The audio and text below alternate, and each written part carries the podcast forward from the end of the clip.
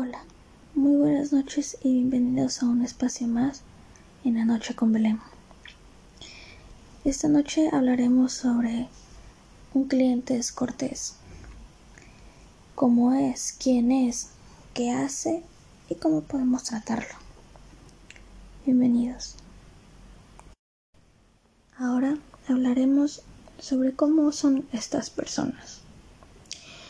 Suelen ser unas personas muy directas y suelen hablar antes que escuchar. Esta parte de escuchar la tienen casi nula. No te permiten hablar, están en un modo escúchame, yo no te escucho. Siempre se mantienen con un estado de tensión. Así que tienden a discutir con mucha facilidad y a sentirse ofendidos por cualquier cosa. Supongamos no se hace algo de la manera en la que estas personas quieren, es una ofensa grandísima. Ahora, ¿cómo vamos a solucionar esto? ¿Cómo vamos a tratarlos? Bien, tenemos que prestar suma atención a todo detalle que el cliente nos presente. Tenemos que mostrar interés en todo lo que nos estén diciendo. Se debe tener una paciencia enorme. No tomar personal cualquier actitud que el cliente tenga con nosotros. No es personal. Simplemente la persona así es y siempre ser un, alguien muy cortés, cosa que el cliente obviamente no está haciendo.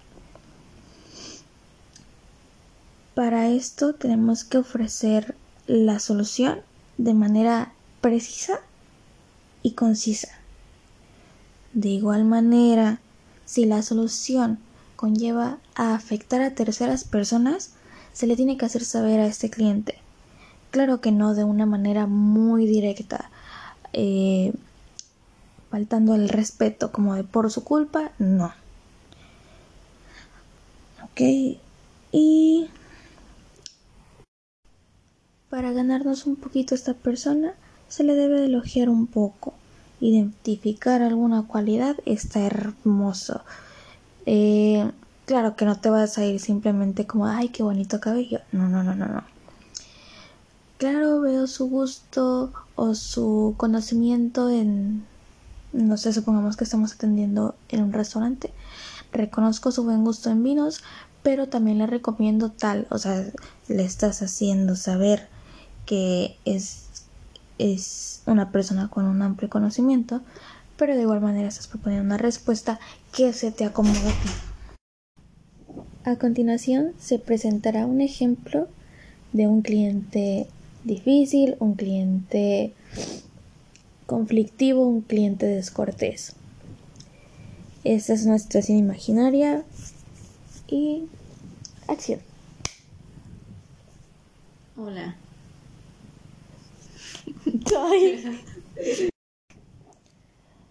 Hola, bienvenido al Hotel Paraíso Caribeño. ¿En qué le puedo ayudar? Pues es que no dejan entrar a mi gato al restaurante. Ah, ok, señor. ¿Me permite... Eh... Oh, ¿Me permite... ¿A qué mitad? Este... ¿En qué restaurante le negaron el acceso? En el Hotel Caribe. Restaurante, señor. Ah, en el restaurante Caribe. Ah, ok. ok, señor, solo le recuerdo que en el restaurante no permitimos el acceso a animales. Sin embargo, me imagino que su mascota debe ser una persona importante en su vida. Entonces, no sé si si usted gustaría que pues se le haga el servicio del restaurante, pero en su habitación, para que usted pueda estar acompañado de su mascota y de igual manera disfrutar de los alimentos. No, yo quiero entrar al restaurante con mi mascota. Ok, señor, mire.